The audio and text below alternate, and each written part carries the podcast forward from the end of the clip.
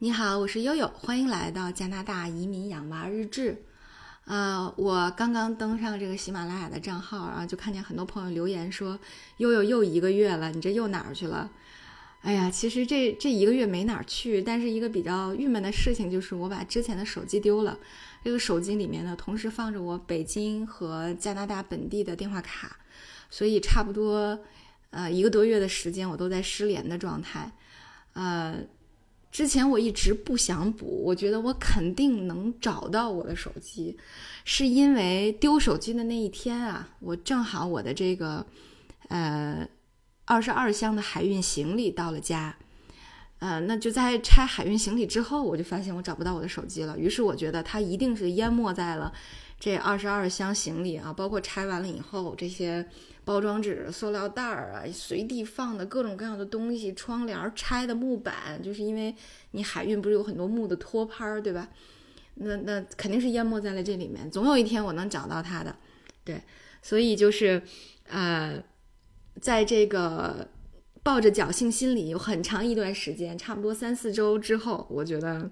这希望真的是越来越渺茫了。啊，我我们家还进行了一个内部的悬赏，就是谁一开始从谁找到我的手机，可以获得一百刀的报酬，变成了二百刀的报酬，但是依然找不到，特别特别的沮丧。然后这个时候呢，我先生正好是七月初的，呃，飞机要回多伦多，那我就得赶紧在赶在他回来之前，得把北京电话卡得补了。所以同时呢，我也补了呃多伦多这边的电话卡。啊，正是因为没有这两个电话号码，所以很多我的这个系统，呃，包括了喜马拉雅，包括了我的这个加拿大本地的微信号。因为有一些朋友可能说，哎，为什么微信联系不上你？对，这些我以前一直都是通过验证码来登进去的，所以这一个月时间就好像是人间蒸发、失联了一样。啊，那个。在补这个电话卡的时候，大家觉得说这个东西很麻烦吗？你为什么要这么纠结？实际上不麻烦。加拿大本地的运营商，你打了人工客服以后，他实际上在第二天、第三天就能把电话卡快递到你家里。但是它这个是收费的，通常是十刀给你补一个 SIM 卡，然后你激活一下就可以了。那北京的电话卡呢，还挺 tricky 的，就是。我当时打了幺零零八六的服务热线，就说我在海外丢了我北京移动的电话卡，我收不到验证码了，怎么办？然后他们的客服跟我讲说，你要去做一个在 A P P 上做一个视频验证、视频授权，你的家人就可以带着证件去补卡了。等我先生带着证件去营业厅补卡的时候，就发现需要我的身份证。那我的身份证肯定在加拿大呀，对吧？我我坐飞机回来，我不带身份证吗？所以这就是出现了一个自相矛盾的情况。然后。没有办法的情况下，我就找了我北京移动这个人力资源部的以前的同学去去问这个事儿，结果他们一听就觉得怎么会这样？我们的客服没有培训好吗？是吧？我其实我们的那个呃 A P P 的这个。嗯，电子化已经做得很好了。他说，因为同样的，你也可以直接在 APP 上申请补卡呀，然后这个卡也是寄到你家里啊。只不过和国内不同的是，你在海外激活的时候有一个视频验证、视频授权的一个过程啊。他说，我这个是一个非常简单的服务，怎么整的这么就是整的这么复杂？其实根本就没有啊。所以其实。呃，如果出现了大家在海外出现了这个情况，如果正好有朋友从国内过来，实际上补卡还是挺方便的哈。那么终于我刚才呃回到了喜马拉雅的这个界面上，收到了二三十条的这个私信和各种留言，顿觉压力山大哈。那既然呃今天说到了这个海运的事儿，那就跟大家聊聊我这个呃二十二箱海运吧。实际上。呃，最早是从去年的五月份我就有这方面的动议了，因为是想给新家配一些窗帘儿。那加拿大这边的呃纺织呃纺织品其实还是蛮贵的，特别是窗帘儿。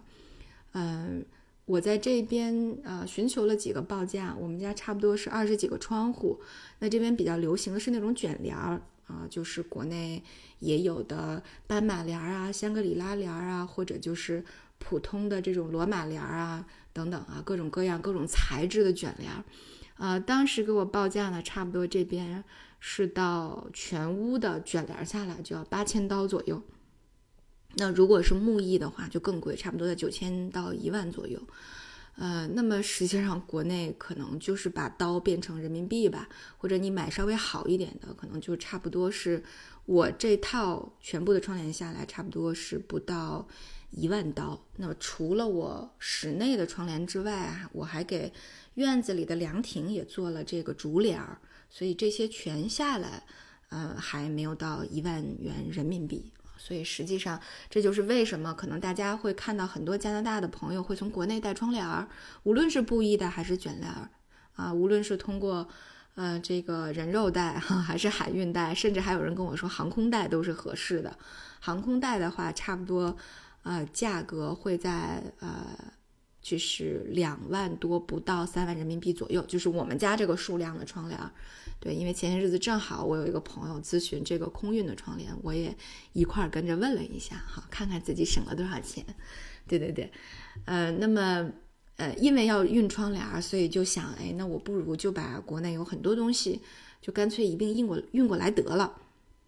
啊，所以这就涉及到了衣物、书籍、厨具啊，平时的一些用品，包括想给家里做一些装饰的一些软装的装饰品。嗯，等等等等吧，林林总总哈，一会儿跟大家再具体汇报都有什么东西哈。我觉得哪些东西值得带，哪些不值得带啊，包括一些小的电器，对，所以这些呢，差不多一共是呃二十二箱哈。那我就开始，就是一开始我是边收拾边找这个海运的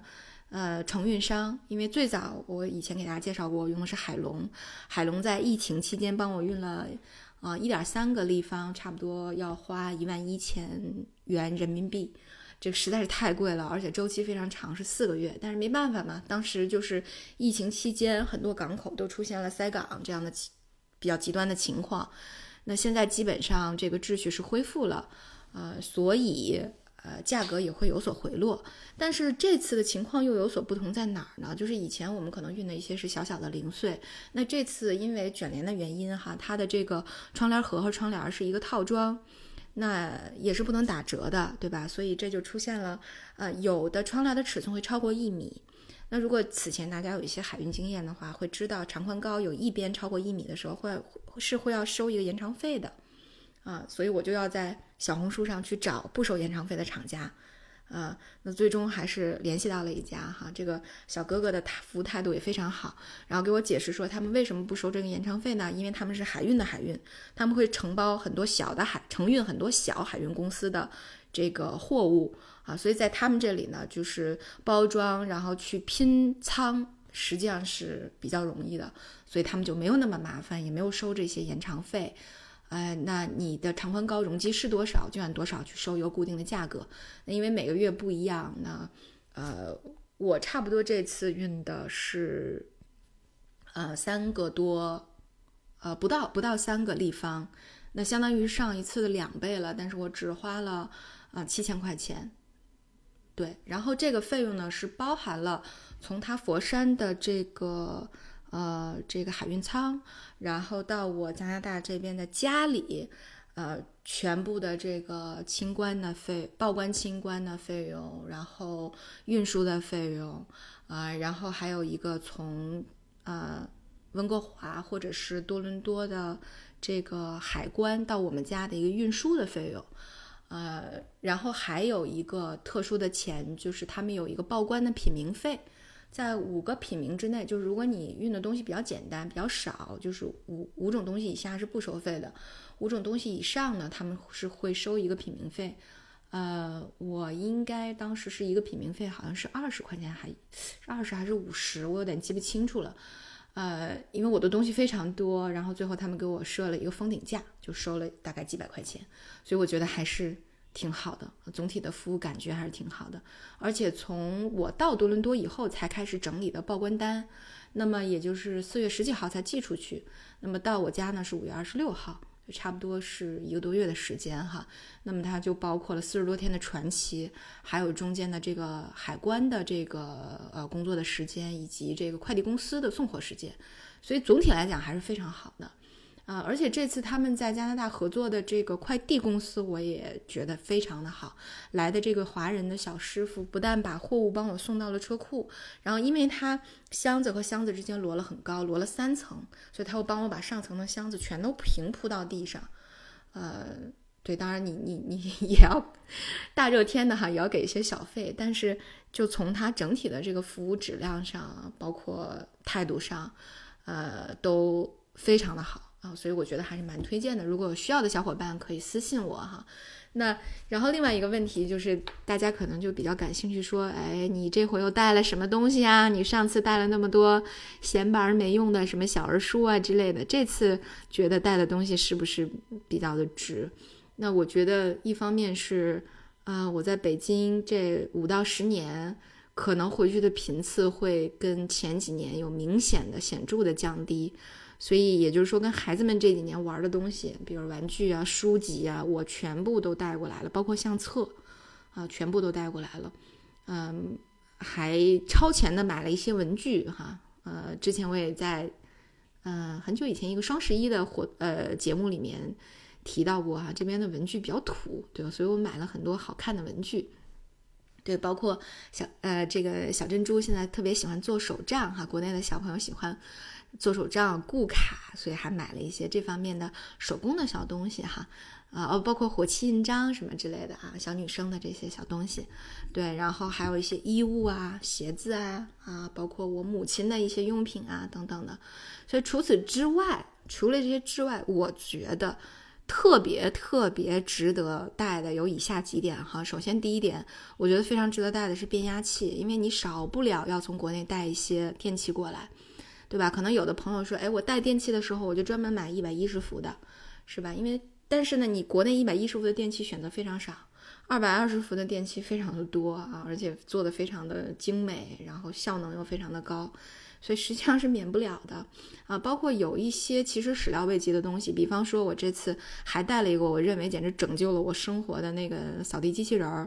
是就是我大家知道我以前做节目也提到过哈，我一直用的是石头的扫地机器人儿。啊，我这回觉得真的是拯救了我的生活，就你完全不用弯腰了，这个机器人从扫带洗、洗地，对吧？全都一体了，然后全都变成上置的水桶，因为我没有提前留水龙头，所以我只能买了那种上置水桶的那个类型的。那么，但是你会发现哈，你虽然说它是一个宽电压都可以用，一百一十伏到两百四十伏都可以用，但问题是在有一些部件上，比如说扫地机器人的集尘盒。啊，这个就区别就是你到底是直接把集成桶拿出来清理，还是说你要弯腰，然后打开盖儿，然后拿出集成盒，自己倒的垃圾桶，再把集再蹲到地上，然后把集成盒放进去，其实就这么一点点差别，其实对生活质量影响也不大。但是呢，你会觉得很不爽，就是因为它集成盒的电压是要求二百二百二十伏的，那么。你别的都可以满足，你的上水、你的下水、你的洗抹布、你的拖地、充电都没问题，但是就这集成盒运行不了，所以你就会觉得哦，我原来我的这个，呃，数着数买的这个变压器还是少带了啊，所以实际上，嗯，我建议如果大家海运的话，至少吧买上三个。呃，如果你买电器的话啊，买上三个这个变压器，基本上就能够满足你的用途，对吧？所以我我这回的这个变压器是只能给我的这个那个呃吹风机用了啊，所以集成盒就暂时用不了。对，所以这是呃变压器。那么第二点，我就觉得扫地机器人刚才提到的特别好使。然后第三点就是，我觉得还有一个就是保温水壶。保温水壶其实在嗯加拿大这边也也有。一些能选择的，但是呢，主要都是日本的品牌，嗯，什么膳魔师啊、虎牌啊，对吧？这些，那你就觉得说可能不是那么的 ins，不是那么的好看，所以我就会在淘宝上买了一个英国品牌的保温壶，质量也特别好，特别好看啊，有绿色，有有这个嗯牛果绿的，有这个嗯瓷白的，还有一个炭黑的，而且质感还都不一样，有的是磨砂的啊，有的是这个这个呃。这种光面的啊，你就会觉得哎呀，完全不一样，嗯，然后还带了什么有意思的东西呢？还有就是露营的东西，非常的，我觉得特别好，就是尤其是我们在呃差不多就是一七月一号国庆节的时候，呃，列治文山啊，包括万锦，包括多伦多都有固定的烟花燃放点哈，大家都去看这个国庆节的烟花表演。对，然后你在所有就是大家都拎着特别大型的各种呃这个露营椅出来看烟花的时候，哎，我就突然掏出了一个只有小臂长短大小的那种国内特别流行的月亮椅，哎，你往那一放就特别的吸睛，特别拉风哈。所以就是很多。那露营的装备在国内买也是，呃，我觉得也挺好的。一方面，嗯，便宜耐用，然后造型比较美观。还有呢，就是到了夏天的时候，呃，加拿大这边的户外的玩耍和露营的东西特别容易脱销，就是你喜欢的那个样子，就是大家都喜欢的品牌和样式，非常非常容易脱销，对吧？所以你就不好买。或者说你买上了之后，一拿出去就跟好多人都会撞，啊，那么这点呢，就是明显的显现出来，哎，咱们国家包括亚洲有，包括韩国有很多露营品牌，一些小小零件、小东西做的非常的 smart 啊，所以我我觉得这方面也是挺值得一带的东西，呃，那还有呢，就是呃，从小的电器上来讲，呃。我给大家讲一个特别有意思的事儿哈，就我前两天陪我妈去逛，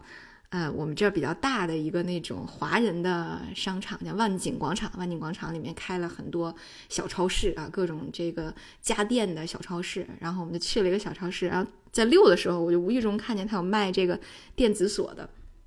那差不多这边的电子锁卖到七八百、一千多、一两千，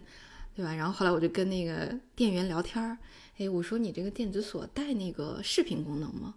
他说不带视频功能啊，就是指纹的呀。呀，我说国内小米九九九都带视频功能了，都是那种可就是带那个 CCTV 的了，然后你都有一定的容量可以存下来，然后都可以报警，就是相当于把这个 CCTV 和电子门锁已经整合到一起了。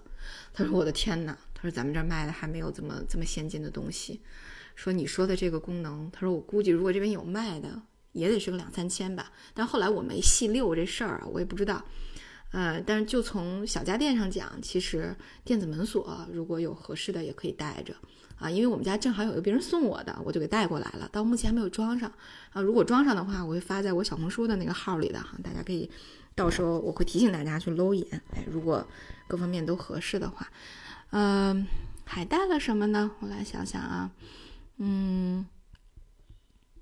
对，然后就是一些啊比较 fancy 的一些家居的饰品啦，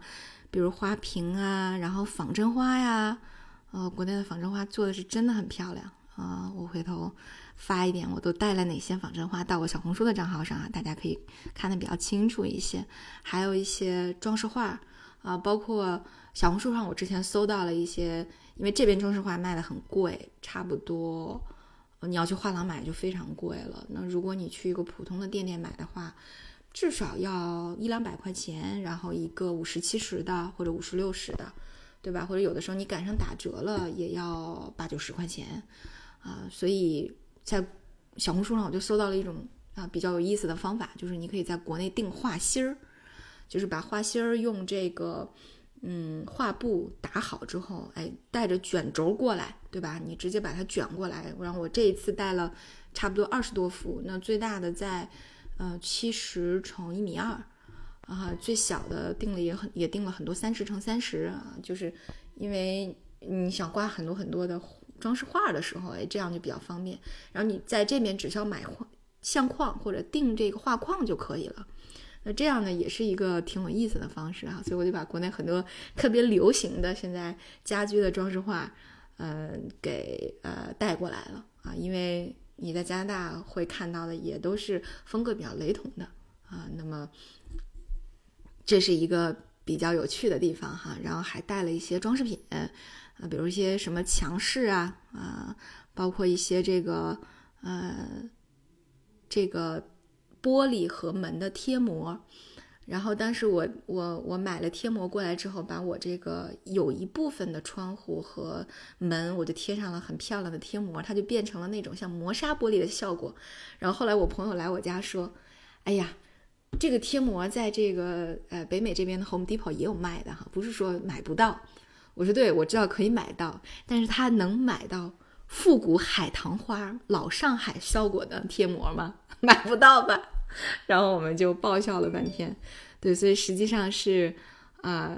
就如果你有点儿特殊的需要的话，可能其实在海运的过程当中，从淘宝带一些过来还是挺好的选择哈。包括上周末我去一个好朋友家吃饭，然后他们家也是去年购置新的呃 house，哎，我一去我就哦，他们家的这个这个这个家具啊，包括一些装饰品好 fancy 啊，然后一问啊，全屋从国内海运过来的。所以你会发现，也有很多精巧的设计啊，什么之类的。嗯，在北美这边还是比较粗线条的，然后比较粗犷的，或者说风格相对来讲会有一点点雷同。你会发现一家和一家差不多，对。但是从国内带来，你明显就觉得哦，完全不一样。对，嗯。那么给小朋友们还带了一些特殊的东西哈，比如说我给奥斯卡带了一个空灵鼓，这个是我们去山东。旅游的时候，在曲阜发现的，就是也叫鲁如鼓，嗯，因为呃加拿大这边呢会管这种铁质的打击的东西，就类似这样的东西叫 steel pan。那你会发现也有一些 pop song、pop music 或者是一些乐队会用这种 steel pan。比如说今年啊，我儿子他们毕业典礼上乐队的表演就会有专专门有一组就是 steel pan 的表演。叫什么铁鼓吧，铁波，或者是叫什么？对对对，其实也是蛮流行的一种街头音乐文化。那呃，鲁鲁鼓有点像我们国内的 steel pan，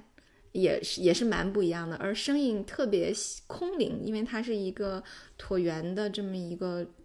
铜制的，然后里面是一个空心，可以有共振的这样的一个乐器，所以你在敲击的时候特别像管风琴的效果，所以蛮有意思的。然后因为 Oscar 在我们回北京的这一年里，被吸收到了他们学校乐队，专门就做 per percussion，就是打击乐的这个这个这个呃项目哈。他是打这个嗯各种手鼓，呃还有音树，还有就是那个镲和拨的。他他的那个乐器还挺多，所以我就专门买了一个这个送给他，他也蛮喜欢的哈。呃对，然后另外就是。嗯，还可以。就如果大家喜欢喝茶，还可以带一些茶具，包括这个茶盘。呃，其实这些呢，嗯，从就是我我之前想带，但是我这次有点犹豫，我没有带的总体原因，我是觉得茶盘一个是比较重，一个是我担心我比较喜欢实质的茶盘，我就有点担心它路上会碎掉。但是从这次海运的情况来看，还是给了我。挺大的信心的啊，所以我准备今年年底或者明年年年初吧，再运一次，那就会再大件一点，比如说家具啊，或者大的茶盘、茶台呀等等的哈。嗯，对，嗯，那差不多吧。那么这次海运总体的体验还是非常好的，呃，也觉得性价比很高啊，也觉得。嗯，收拾完了之后，虽然手机没有找到，挺沮丧的，但是家里多了很多顺手的或者看起来非常，嗯，自己非常喜欢的小东西，啊，好吧，以后再有机会的话，还会做个小小的专题，再跟大家继续分享哈。那今天呢，我们关于海运的节目就到这里。好，那感谢大家的倾听，我又回来啦，希望大家持续关注，我是悠悠。